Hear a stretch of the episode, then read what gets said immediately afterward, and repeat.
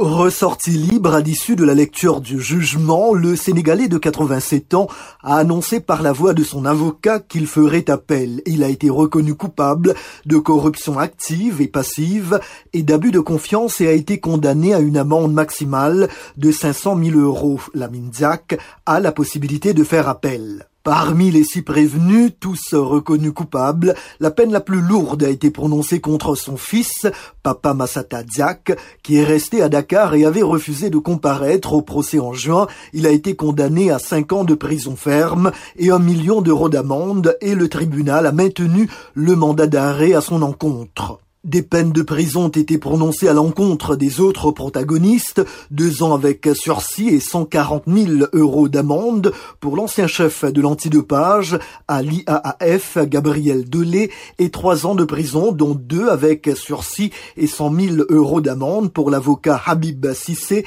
qui conseillait la Mindiak. Deux responsables russes jugés en leur absence, l'ancien président de la Fédération nationale d'athlétisme, Valentin Balitnichev, et l'ancien entraîneur Alexei Melnikov ont été condamnés respectivement à trois et deux ans de prison ferme avec maintien du mandat d'arrêt à leur encontre.